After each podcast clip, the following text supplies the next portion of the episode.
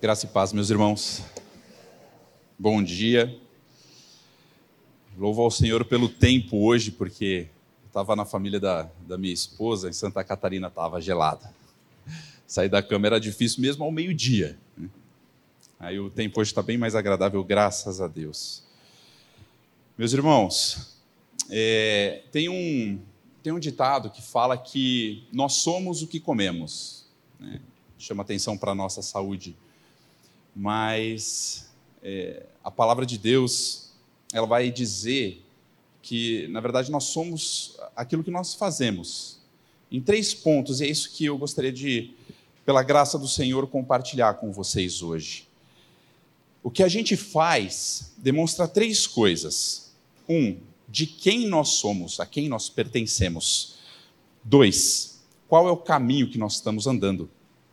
E o que a gente faz também mostra aonde nós vamos chegar. Se a gente vê quem, de quem nós somos, o caminho que nós estamos trilhando, isso mostra qual é o nosso destino. Então, gostaria de compartilhar com vocês essa manhã, com a graça de Deus, os versículos que se encontram em Romanos capítulo 6, do 15 até o 23.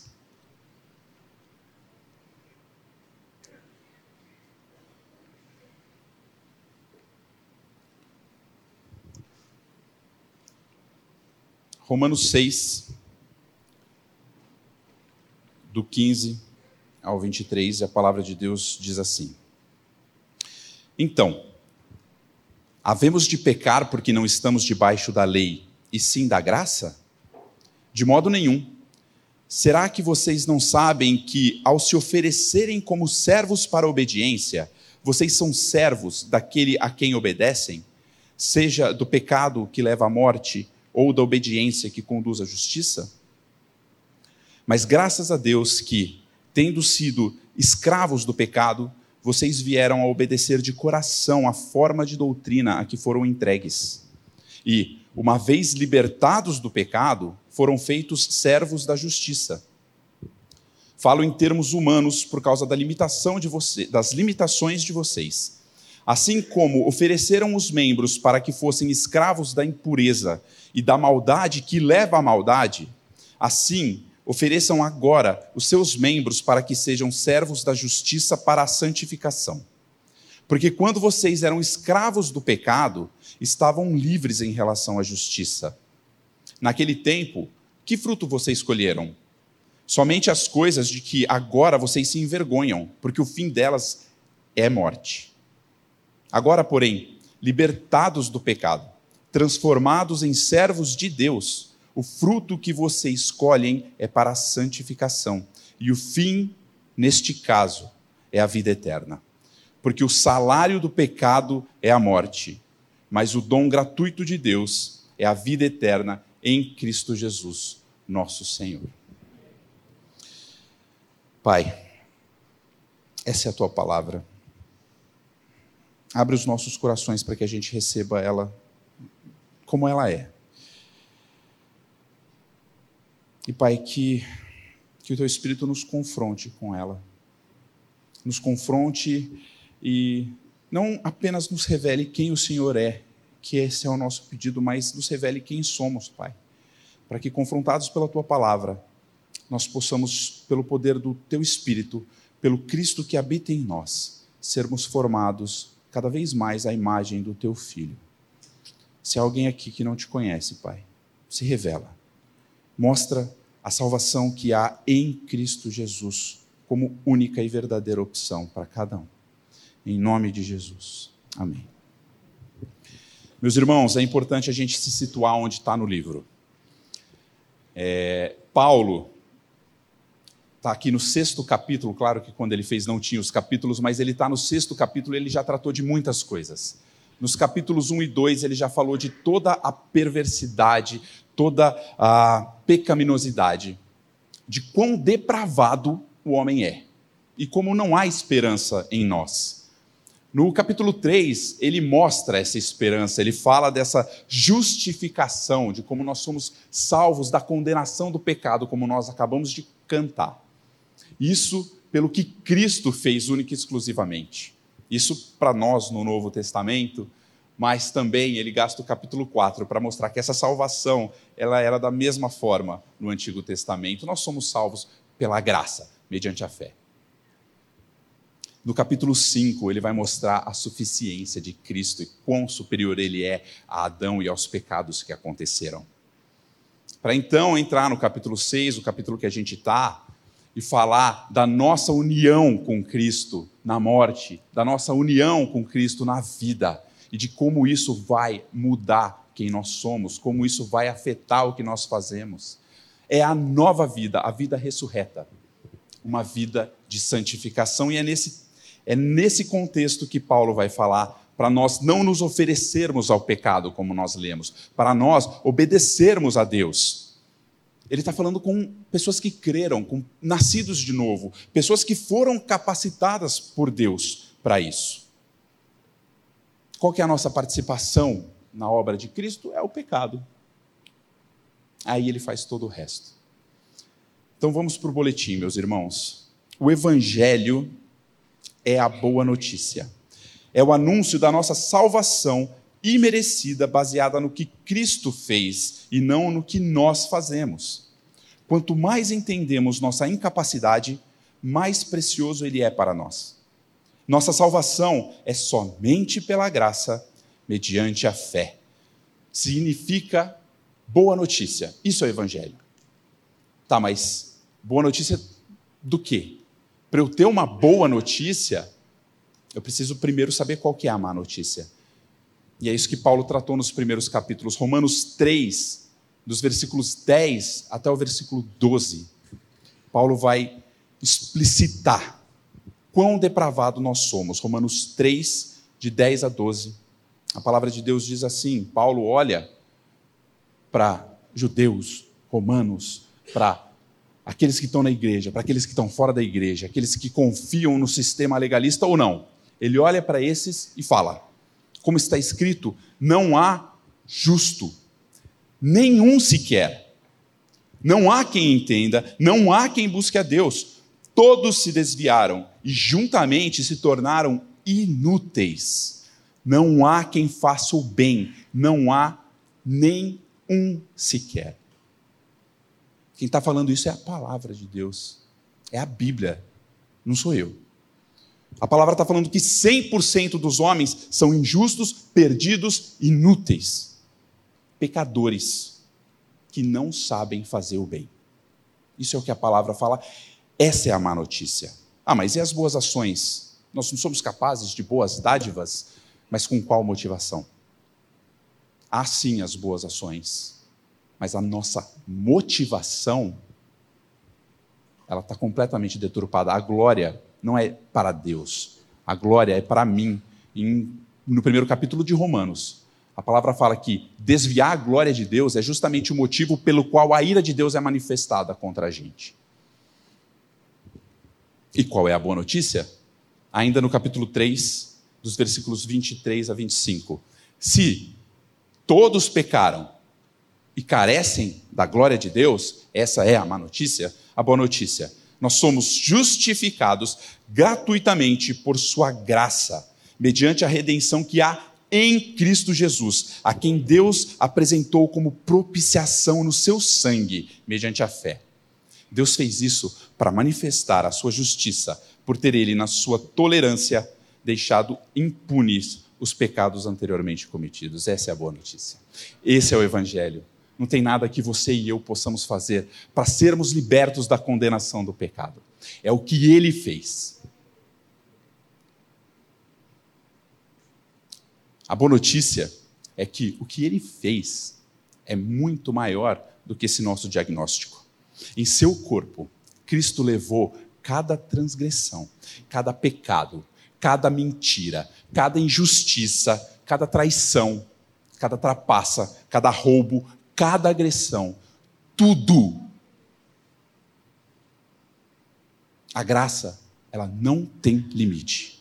Não existe uma pessoa que tenha pecado além do que a graça pode alcançar, além do perdão do Senhor. Isso não existe. Não interessa o quão fundo, meu irmão, você foi no pecado. A graça foi mais fundo. Voltando ao boletim, essa boa nova, ela é tão contracultural, com algumas afirmações tão fortes, que podemos até mesmo nos chocar com tamanha graça derramada. E alguns mal intencionados se aproveitam para tirar do contexto frases como, vamos ler junto Romanos 5, 20. Onde aumentou o pecado, aumentou muito mais ainda a graça. Oh, que frase maravilhosa que esperança para mim, pecador. Agora, esse evangelho, ele sempre sofreu ataques. Os mesmos ataques que sofre hoje, sofria na época de Paulo, quando ele escreveu aqui. No boletim antevendo a perversão dos inimigos de Cristo, Paulo, por duas vezes, faz perguntas que deveriam ser retóricas, mas, devido à importância de esclarecer o assunto, ele desenvolve o raciocínio para que ninguém transforme em libertinagem esse presente inestimável chamado graça. O primeiro, primeiro, o apóstolo pergunta, vamos ler juntos Romanos 6:1. Que diremos então? Continuaremos no pecado para que a graça aumente ainda mais? E depois reforça, vamos juntos. E então, havemos de pecar porque não estamos debaixo da lei e sim da graça, de modo nenhum. Romanos 6,15. Paulo, ele não está mais falando da nossa justificação.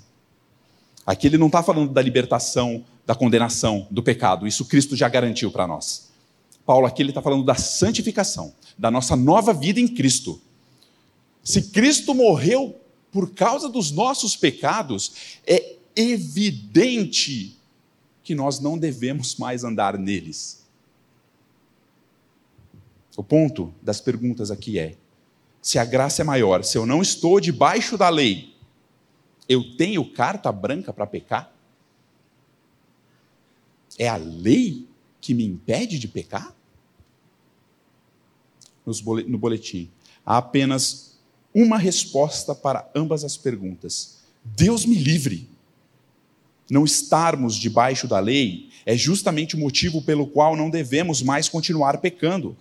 Estarmos debaixo da graça significa estarmos debaixo da justiça. Romanos 5, aí está 12, mas é 21, meus irmãos. E justiça e pecado não andam juntos. Ele fala, de modo nenhum, por isso que eu falei, de modo nenhum. É a afirmação negativa mais forte que tem no grego. É, é Deus me livre, jamais. Um milhão de vezes não. Existem dois reinos. E só dois reinos. Existe o reino do pecado e existe o reino da justiça. O reino da lei, o reino da graça, o reino da morte e o reino da vida. Romanos 5, 21, vamos ler.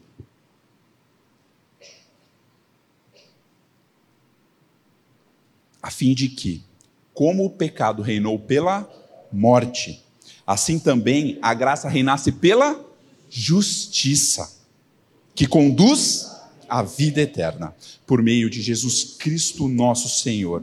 Ou estamos debaixo da lei do pecado e da morte, ou estamos debaixo da graça, da justiça e da vida. Havemos de pecar porque estamos não estamos debaixo da lei e sim da graça? Meus irmãos, não está nem no mesmo universo. A lei está de um lado, a graça está do outro, o pecado está de um lado, a justiça do outro. Aqui, o havemos de pecar não é que nós nunca vamos pecar. Ele está falando de uma ação contínua, de viver no pecado, de não se incomodar com isso. Não, isso não faz parte da vida do novo nascido. No boletim.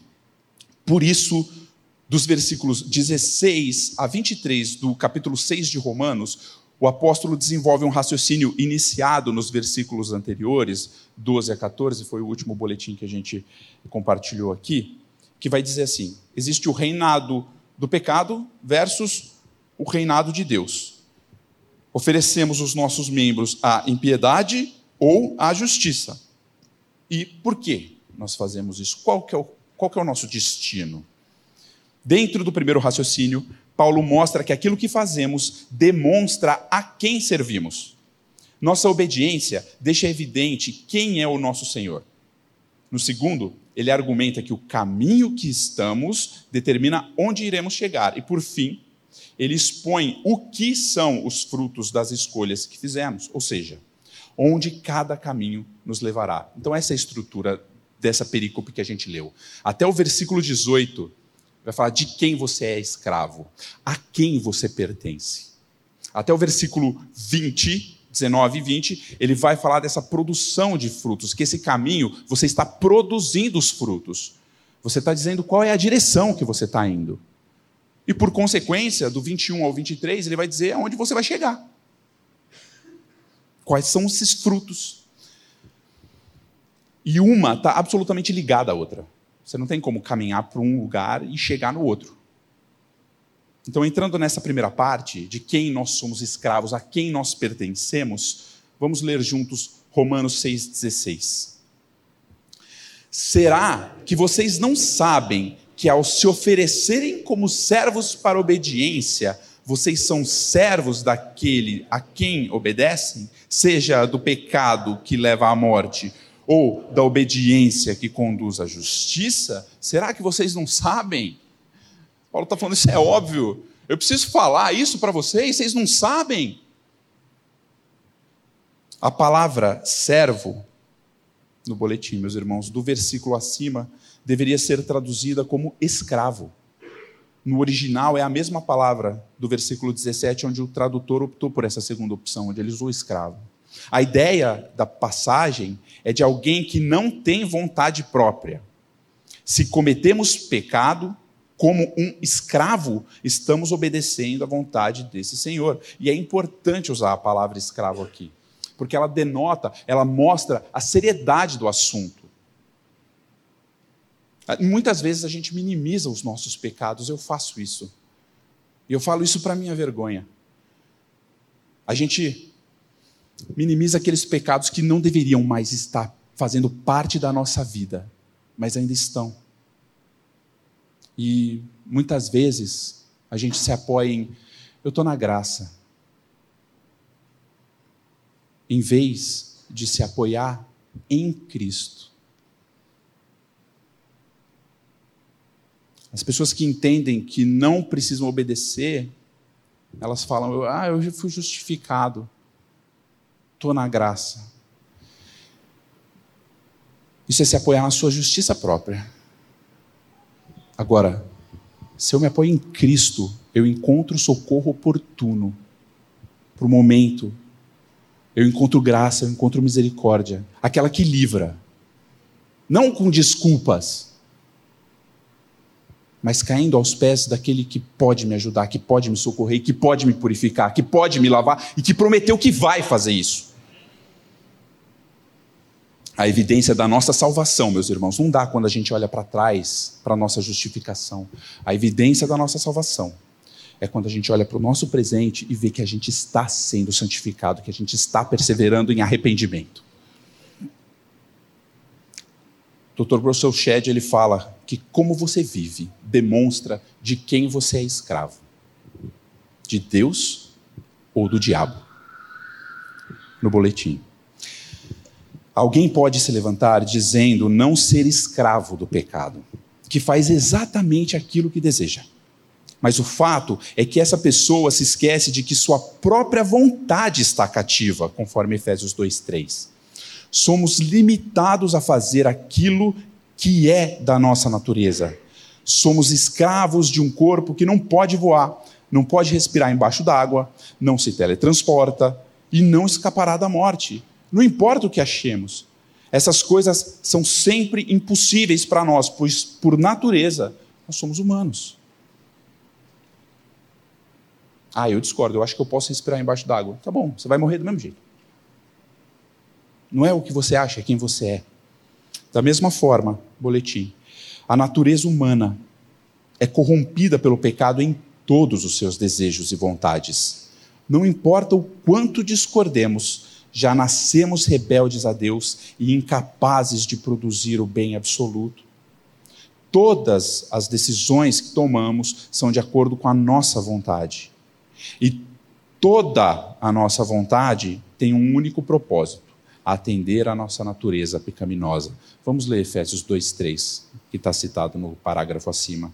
Ele diz assim: Entre eles, esses que pecaram, nós todos andamos no passado, segundo as inclinações da nossa carne, fazendo a vontade da carne e dos pensamentos, e éramos por natureza filhos da ira, como também os demais. No final das contas, no fim do dia, você não come porque você gosta. Você come porque você é escravo de um corpo que vai morrer se você não comer. Ah, mas eu gosto de comer. Tudo bem. Ótimo.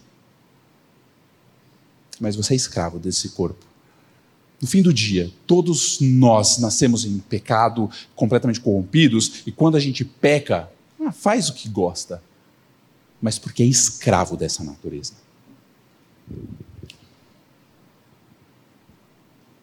E aí, o ímpio vai falar: é a minha vontade, eu faço o que eu quero, sou livre.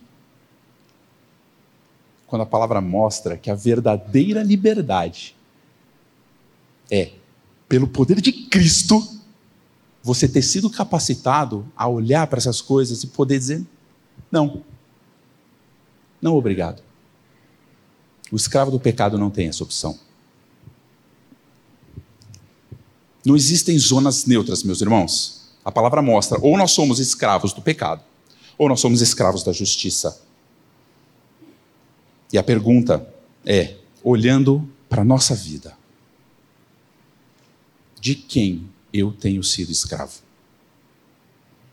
A obediência na minha vida é algo opcional? Não fala do pecado comigo, eu estou na graça. Ah, Cristo me salvou, cara. Velho, eu não estou na lei, eu estou na graça. Eu posso trair minha esposa, tá de boa. Cristo já pagou por isso mesmo, tá tranquilo. Hoje em dia, infelizmente, tem pastores que falam exatamente isso. Não importa a cama que você acorda, não importa a carreira que você cheirou, não importa nada disso, você está na graça.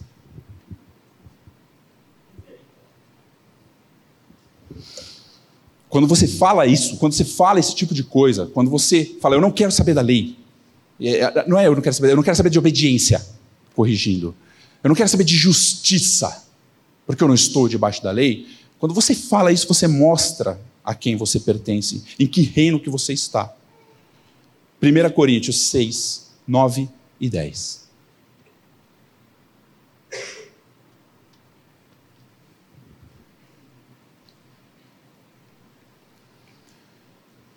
Ou vocês não sabem? vocês sabem disso. Eu não preciso falar para vocês. Vocês sabem disso, Paulo está falando. Mas vamos lá. Deixa eu desenhar. Ou vocês não sabem que os injustos não herdarão o reino de Deus? Não se enganem, nem imorais, nem idólatras, nem adúlteros, nem afeminados, nem homossexuais, nem ladrões, nem avarentos, nem bêbados, nem maldizentes, nem roubadores herdarão o reino de Deus. Eles não herdam. Ponto. Paulo não alivia.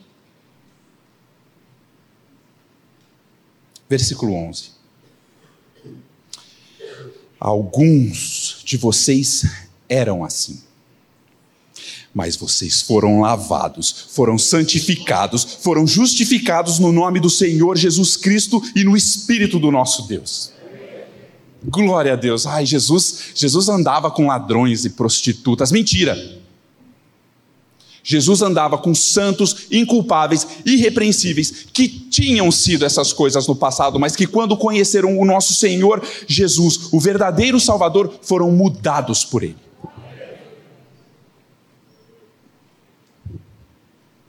Os regenerados não são escravos do pecado, mas são escravos de Cristo. E ser escravo de Cristo, ser escravo da justiça, ser escravo de Deus, é algo palpável, objetivo, algo real. não é uma ideia que a gente tem na nossa cabeça ou que cada um pode ter na sua cabeça. Olha o que a palavra fala no versículo 17, lá no boletim, meus irmãos. Vamos ler juntos. Mas, a gra... Mas graças a Deus que, tendo sido escravos do pecado, vocês vieram a obedecer de coração a forma de doutrina a que foram entregues. Se estar debaixo do pecado significa escravidão para nós, estar debaixo da justiça também.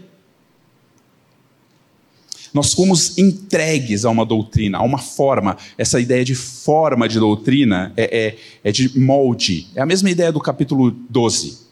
A gente foi tirado de um molde pecaminoso e derramado, colocado dentro de um molde de justiça.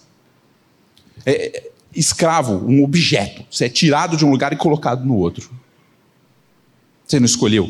Você não fez assim. E você foi entregue, não aos seus pensamentos, ao que você acha ou aquilo, a forma de doutrina, uma forma de doutrina. É algo real, palpável. Todo o conselho de Deus.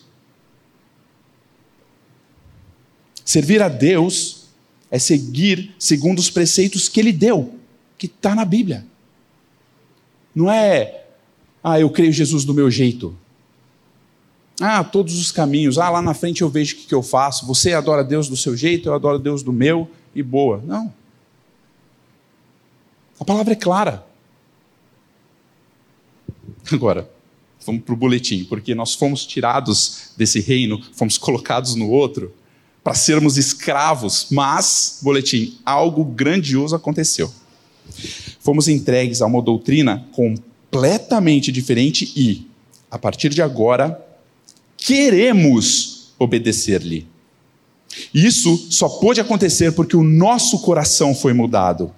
O cristão tem os seus desejos e vontades completamente trocados, a ponto de nossa escravidão a nosso novo Senhor não ser meramente uma moralidade legalista, uma lista de regras a se cumprir para receber algum tipo de recompensa ou um caminho para aliviar algum tipo de punição. Esse pacote que foi entregue teve todos os seus desejos e suas vontades mudadas. Porque teve o seu coração trocado. Ezequiel 11, 19 e 20. A gente está acostumado com o 36. Eu coloquei essa diferente só para a gente ir afiando a mente. Ezequiel 19, aliás, 11, 19 e 20. Eu lhes darei um só coração e porei um espírito novo dentro deles. Tirarei deles o coração de pedra e lhes darei coração de carne, para que andem nos meus estatutos e guardem os meus juízos e os executem. Eles serão o meu povo e eu serei o seu Deus. O regenerado tem esse desejo, ele quer obedecer, ele tem prazer nisso. Salmo 1, 1 e 2.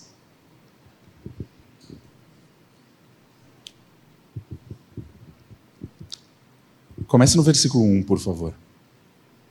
Feliz, bem-aventurado no versículo 1 Bem-aventurado é aquele que não anda no conselho dos ímpios, não se detém no caminho dos pecadores, nem se assenta na roda dos escarnecedores. Esses eram alguns de vocês. Pelo contrário, o seu prazer está na lei do Senhor e na sua lei medita de dia e de noite. Romanos 7, 22. Por quê? Romanos 7, 22.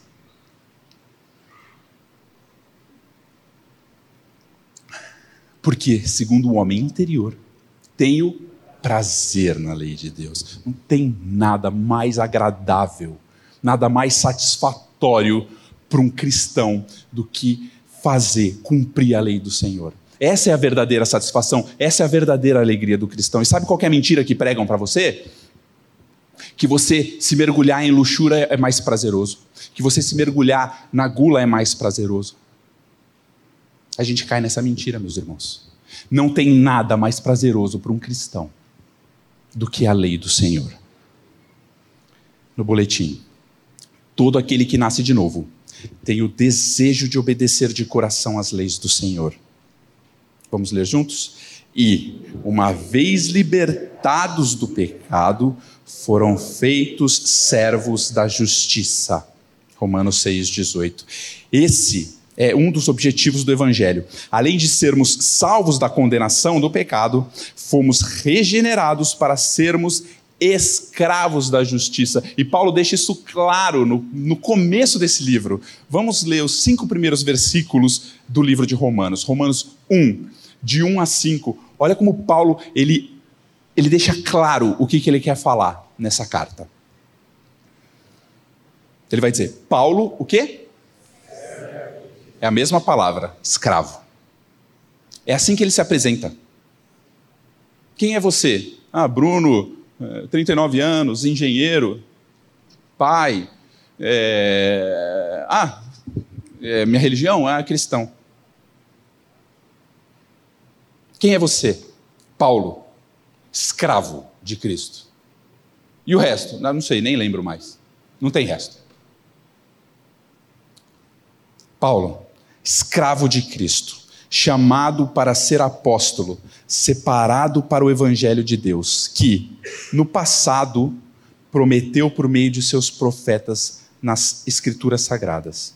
Este evangelho diz respeito a seu filho, o qual, segundo a carne, veio da descendência de Davi e foi designado filho de Deus com poder, segundo o espírito de santidade, pela ressurreição dos mortos, a saber, Jesus Cristo, nosso Senhor. Por meio dele, viemos a receber graça e apostolado por amor do seu nome, para a obediência da fé entre todos os gentios. Foi separado para o evangelho, versículo 1. Esse evangelho que havia sido prometido, versículo 2. A respeito de Jesus, versículo 3. Que pelo seu poder nos deu graça para quê? Para obediência por fé. Não existe fé desobediente, meus irmãos. A partir do momento que você crê, no momento que você crê, você é feito escravo da justiça. Você não é feito escravo da justiça depois de um ano que você conseguiu atingir isso ou aquilo. Você é tirado do reino, você é tirado do império das trevas e ser é transportado para o reino do Filho do seu amor. De quem nós somos escravos? A quem nós pertencemos? Aí Paulo vai falar qual que é o caminho. A gente viu que só existem dois reinos. Mas qual que é os frutos que nós estamos produzindo? Onde esse caminho vai levar? Qual que é o caminho que nós estamos trilhando? Então, como saber no boletim, meus irmãos, como saber de quem somos escravos? Basta olhar a quem temos servido. Versículo 19, vamos ler juntos. Falo em termos humanos por causa das limitações de vocês assim como ofereceram os seus membros para que fossem escravos da impureza e da maldade que leva à maldade, assim ofereçam agora os seus membros para que sejam servos da justiça para a santificação. Tudo é absolutamente conectado. Quem somos determina o caminho que nós estamos trilhando. Quando éramos pecadores, nós cometíamos, aqui ele vai falar da impureza, da maldade que tem um destino. Qual que é o destino que ele coloca? A maldade. Maldade que gera maldade, maldade que gera maldade. Assim nós éramos, mas nós não somos mais. Por quê? Colossenses 1, de 26 até 29.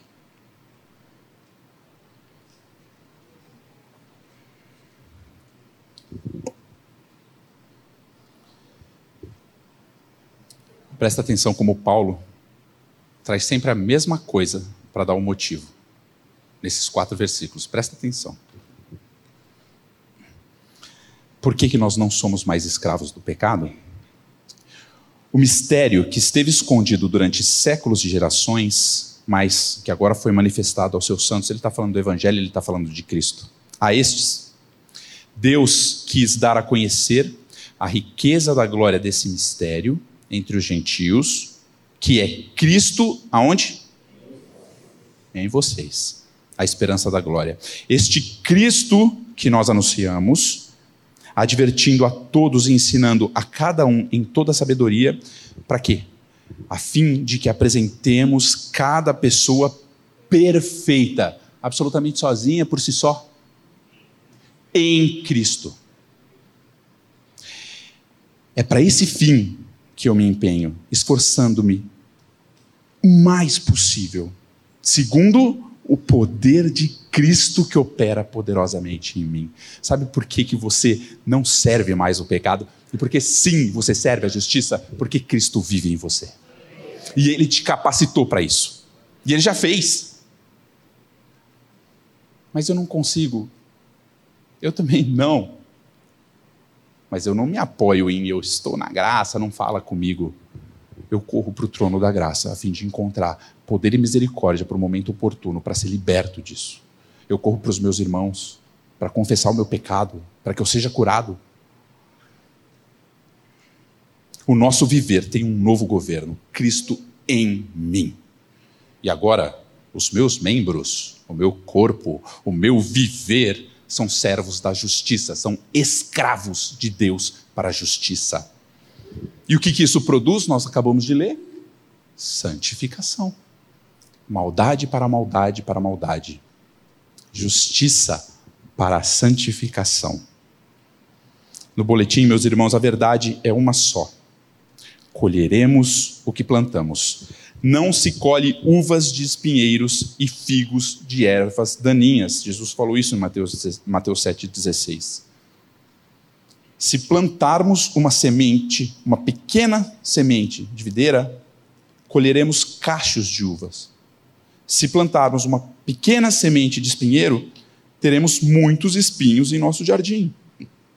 O caminho da maldade nos conduzirá a mais maldade um abismo chama outro abismo. Salmo 42, 7. Existe um ditado que diz que é loucura continuar fazendo as mesmas coisas e esperar resultados diferentes.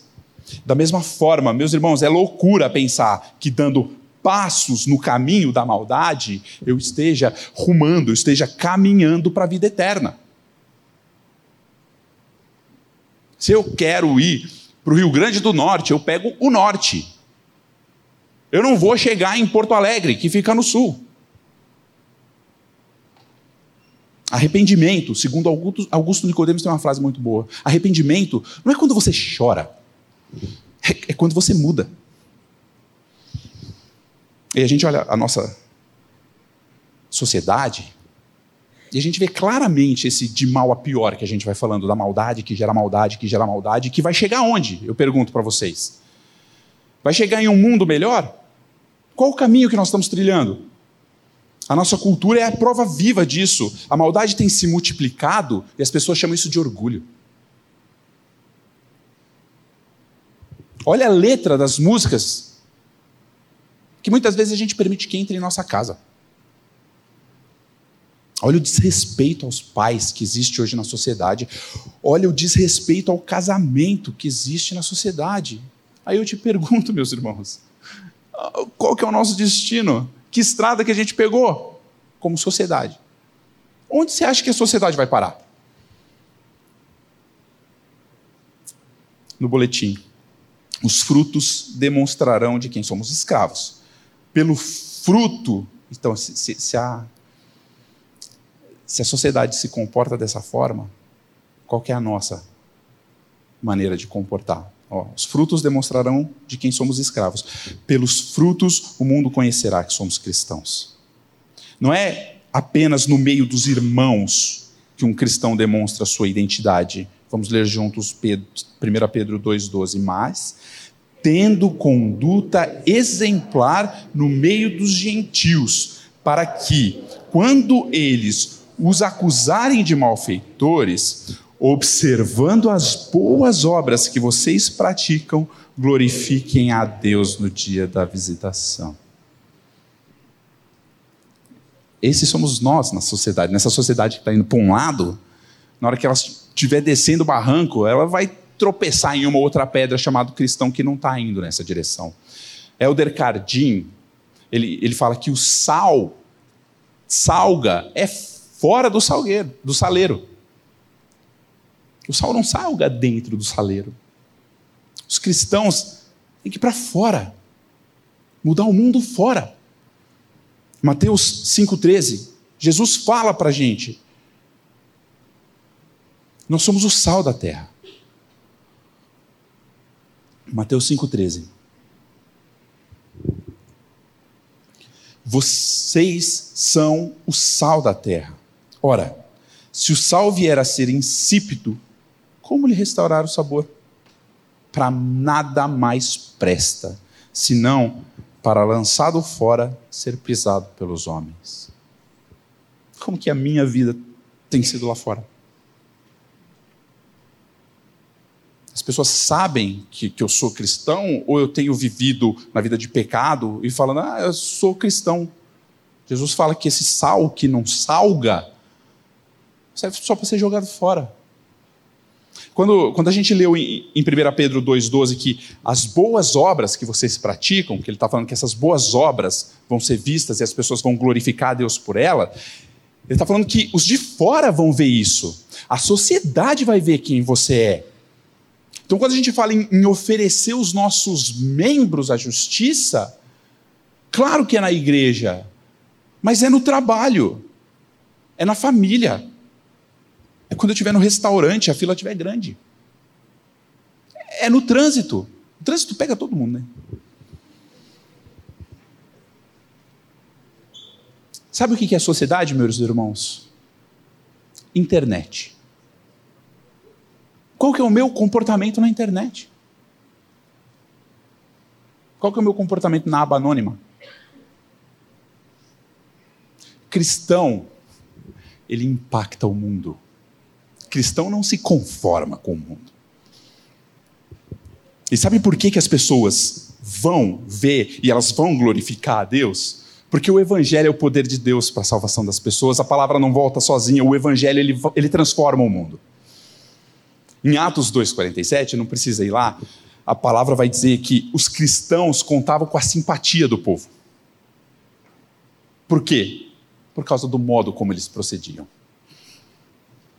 No boletim, a saúde do nosso cristianismo deve ser medida pelo tamanho do impacto que causamos na sociedade. Não digo que um cristão sozinho ele irá mudar o mundo inteiro, mas ele deve mudar o seu microcosmos. O que é microcosmos? É o mundo à sua volta é, é, é a sua família, é o trabalho, é os amigos, as pessoas que você convive, aonde você toca, aonde você alcança. Um cristão vai mudar esse mundo. Por quê? Porque Cristo está nele. Porque nele está o, o evangelho que foi revelado. Isso muda o mundo. E essa mudança, eu não estou falando, você, cara, muda o país. Estou falando isso mas a sua vizinhança ela tem que ser impactada. E, e essa mudança, ela é responsabilidade nossa. Ela não é responsabilidade do ímpio. Ah, eu tenho um governante que ele é ímpio. Meu irmão, você tem um governante que ele é ímpio. O que, que ele comete?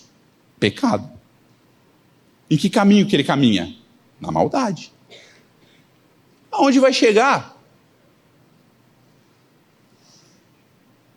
Não é nele que está a minha esperança. Minha esperança está em Cristo. Em Cristo em mim. Em Cristo na igreja. A igreja vai mudar o mundo. No boletim. Mudar o mundo não é responsabilidade dos ímpios. Vamos ler junto. Por quê? Quando vocês eram escravos do pecado, estavam livres em relação à justiça. O processo de santificação não é para ímpios, mas para os santos. O pecador. É, é curioso esse versículo, né? O pecador não prestará conta da sua justiça. O regenerado, sim.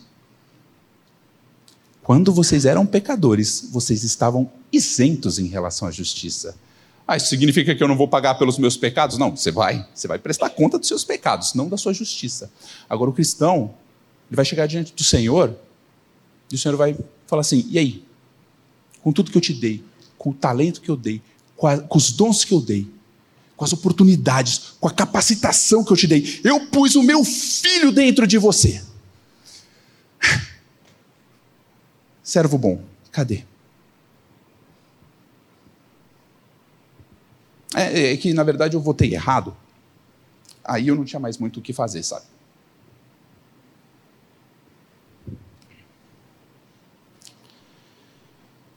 Meus irmãos, não confia no ímpio para fazer isso. Por quê? Se o cristão ele não serve ao pecado e ele não é escravo do pecado, tenha certeza, o oposto é verdadeiro. O pecador ele não serve à justiça, ele não é escravo dela. De quem nós somos escravos? A quem nós pertencemos? Qual é o caminho que nós estamos trilhando? Qual é o fruto que nós estamos produzindo? Maldade para maldade ou justiça para santificação? Onde nós estamos? Simples, isso vai dizer onde nós vamos chegar, que é a parte final do estudo. Nós, boletim, nós sabemos como é ser escravo do pecado e não buscar a vontade de Deus. Nós já vivemos dessa forma. Vamos ler juntos o versículo 21. Naquele tempo, que fruto vocês escolheram? Somente coisas que agora vocês se envergonham, porque o fim delas é a morte. Maldade para maldade, pecado para pecado, coisa que pratica, você vai aonde? Para a morte. Toda a nossa vida irá produzir frutos para a eternidade. E a pergunta que fica é: o que de bom colhemos dos pecados que cometemos. Pensa na sua vida, meu irmão, sério. Pessoalmente, não agora como uma sociedade. Os pecados que eu e você nós cometemos. Quando você olha para trás, o que você colheu disso? A palavra fala que a gente se envergonha deles. Ezequiel 36, versículo 31. Vamos ler juntos a palavra fala assim, ó, que, de novo, 26, o versículo 26 fala da troca de coração. É o mesmo, é o paralelo do que a gente leu ali agora há pouco, do Ezequiel 11, 19 e 20. Ele fala que Deus mudou a nossa vida. E aí no 31, ele fala assim: então vocês se lembrarão dos seus maus caminhos e das suas ações que não foram boas, e terão nojo de vocês mesmos por causa das suas iniquidades, das suas abominações. Quando eu olho para a minha vida, para os pecados que eu cometi, para os pecados que eu infelizmente cometo, eu tenho nojo disso. Porque eu garanto, o fruto de cada uma dessas ações, a palavra está dizendo, é a morte. Ninguém que vive na prática do pecado simplesmente não se incomoda com ele, vai chegar na vida eterna. A palavra fala que esse fruto do que vocês cometeram, daqueles que vocês se envergonham, desses pecados, é morte. Boletim, meus irmãos, para o ímpio mergulhar em seu pecado é sinal de consistência. E, de maneira nenhuma, ele escapará da morte. Assim como o cristão verdadeiro jamais escapará da santificação. Romanos 6, 22. Agora, porém, libertados do pecado, transformados em servos de Deus, o fruto que vocês escolhem é para a santificação e o fim, neste caso, é a vida eterna. Amém. Por que, que Deus nos reconciliou? Por louvor da sua glória. Amém. Mas para nós termos relacionamento com Ele. E o que, que a palavra diz em Hebreus 12, 14? Procurem a santificação. Busquem a santificação. Porque sem a santificação, ninguém verá o Senhor. Para vermos o nosso Senhor face a face, temos de ser santificados todo cristão. Todo cristão. Se não ficou claro?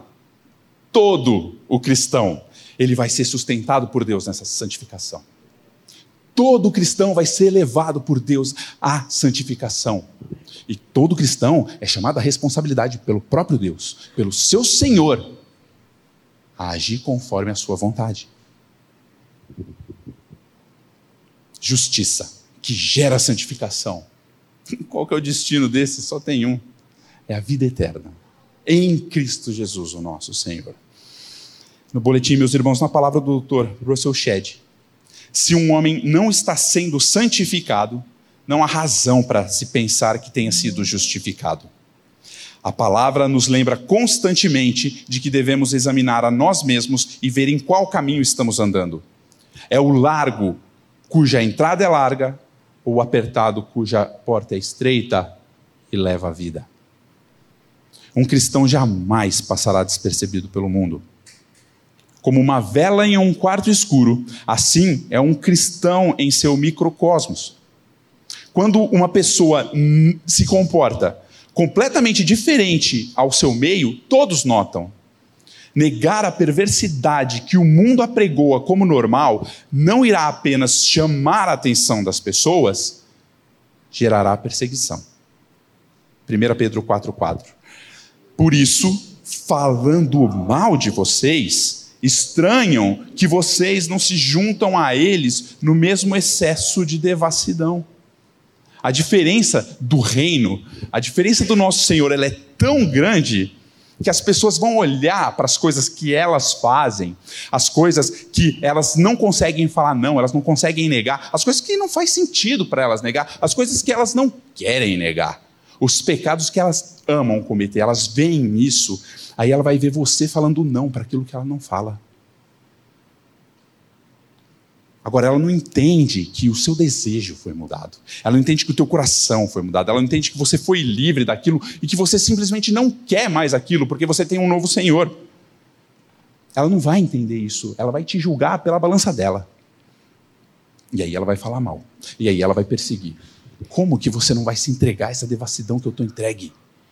Que, que você se acha melhor do que eu?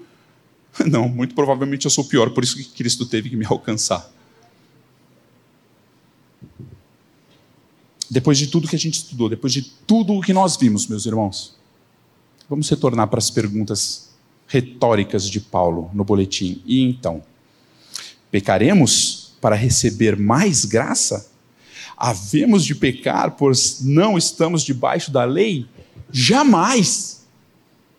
Vamos todos juntos.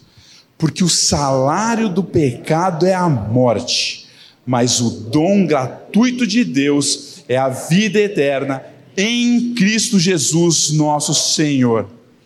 Deus é absolutamente justo. Todo aquele que cometer pecado receberá o pagamento exato das más obras que cometeu. Os que muito fizeram receberão maior condenação. Os que pouco fizeram receberão menor. Mas o salário que o juiz divino dará é perfeito e não falhará. Vamos abrir em Hebreus, ler ali seis versículos, do 20, Hebreus 10, do 26 até o 31, para a gente entender que o empregador que paga o salário, ele é um empregador justo.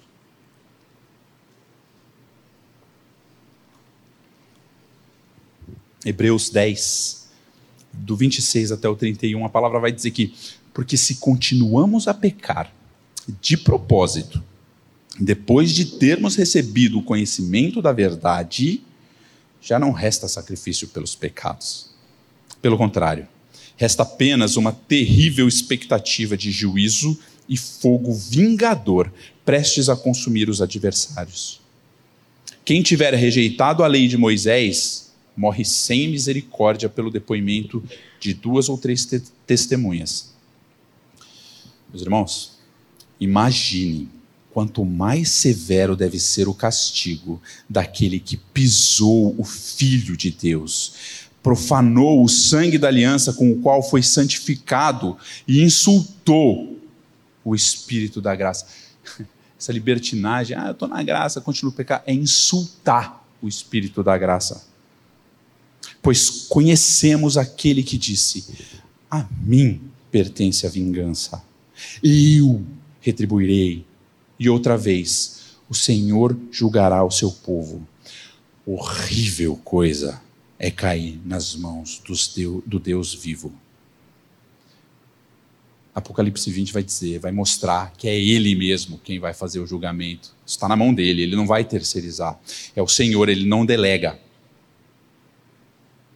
O salário do pecado é medido de acordo com aquilo que a gente faz, e ele é a morte. No boletim, a graça, porém, não é para aqueles que merecem mas para os que a recebem. Deus faz isso sem ferir a sua justiça divina, pois esse presente nos foi dado quando Cristo, cancelando o escrito de dívida que era contra nós e que constava de ordenança, o qual nos era prejudicial, removeu inteiramente, cravando na cruz. É somente pelo que Cristo fez, é somente pelos méritos de Cristo. O que, que eu fiz? Eu, eu pequei. Eu pequei muito. E se Deus for pagar pelo que eu fiz, é muito fogo no inferno.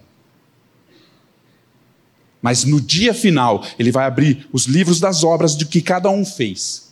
E um outro livro, onde o meu nome está lá. E aí ele não vai olhar para os livros das obras do que eu fiz. Ele vai olhar para o que o filho dele fez por mim. A obra de Cristo é, é tão grande que ela não só nos livra da escravidão do pecado, não só nos, nos tira dessa condenação, mas ela nos dá gratuitamente, no Filho de Deus, a vida eterna. Boletim para encerrar, meus irmãos: Jesus morreu por nós para pagar o preço dos nossos pecados. Ele nos levou a morrer com Ele e nos ressuscitou para que, vivendo em nós, sejamos apresentados santos, inculpáveis e irrepreensíveis diante do Senhor. Você, deixa eu te fazer uma pergunta. Você é santo, inculpado e inculpável e irrepreensível? Quem, alguém consegue levantar a mão aqui e falar assim, eu sou santo, inculpável e irrepreensível? Eu posso. Em Cristo eu sou. O Senhor não olha para quem eu sou, Ele olha para o Filho dele. Meus irmãos, de quem nós somos escravos, a quem nós pertencemos. Onde nós estamos vai mostrar o caminho que a gente trilha, os frutos que a gente produz. E por consequência, os frutos que nós produzimos, eles demonstram, eles são evidências, eles apontam para onde nós vamos chegar. Da maldade para a maldade, que gera morte, ou da justiça para a santificação, para ganharmos em Cristo a vida eterna. Vamos ler mais uma vez o texto inteiro de Romanos para a gente ficar com isso gravado em nossa mente. Então, havemos de pecar porque não estamos debaixo da lei, e sim da graça? De modo nenhum. Será que vocês não sabem que ao se oferecerem como servos para obediência, vocês são servos daquele a quem obedecem, seja do pecado que leva à morte, ou da obediência que conduz à justiça? Mas graças a Deus tendo sido escravos do pecado, vocês vieram a obedecer de coração a forma de doutrina a que foram entregues e uma vez libertados do pecado, foram feitos servos da justiça. Falo em termos humanos por causa da limitação de vocês. Assim como ofereceram os seus membros para que fossem escravos da impureza e da maldade que leva à maldade, assim ofereçam agora os seus membros para que sejam servos da justiça para a santificação. Porque quando vocês eram escravos do pecado, estavam livres em relação à justiça. Naquele tempo, que fruto vocês escolheram? Somente as coisas de que agora vocês se envergonham, porque o fim delas é a morte. Agora, porém, libertados do pecado, transformados em servos de Deus, O fruto que vocês escolhem é para a santificação, e o fim, neste caso, é a vida eterna, porque o salário do pecado é a morte, mas o dom gratuito de Deus é a vida eterna em Cristo Jesus, nosso Senhor. Pai, glória pelo teu Filho, glória por essa obra que nos livra da condenação do pecado, sim, meu Deus mas nos livra da escravidão dele também. Senhor, acima de tudo, o Senhor conhece o meu coração, o Senhor conhece as minhas ações, o Senhor sabe o quão longe eu estou de ser igual ao teu filho.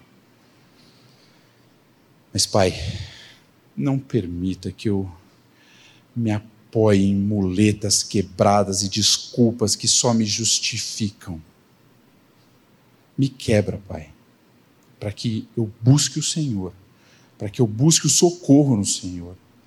E pelo teu poder, pelo teu espírito, pelo teu filho em mim, me transforma a cada dia a imagem do teu filho. Transforma a tua igreja para que ela seja assim, esse luzeiro no meio das trevas, para que ela seja o sal, não o insípido, mas o sal que vai transformar o mundo ainda que nos seus microcosmos, ainda que a gente comece pequeno, o teu evangelho, ele vence. As portas do inferno não prevalecem contra a tua igreja. Em nome de Jesus. Amém. Meus irmãos, que o Senhor nos, nos transforme. Essa é a nossa oração.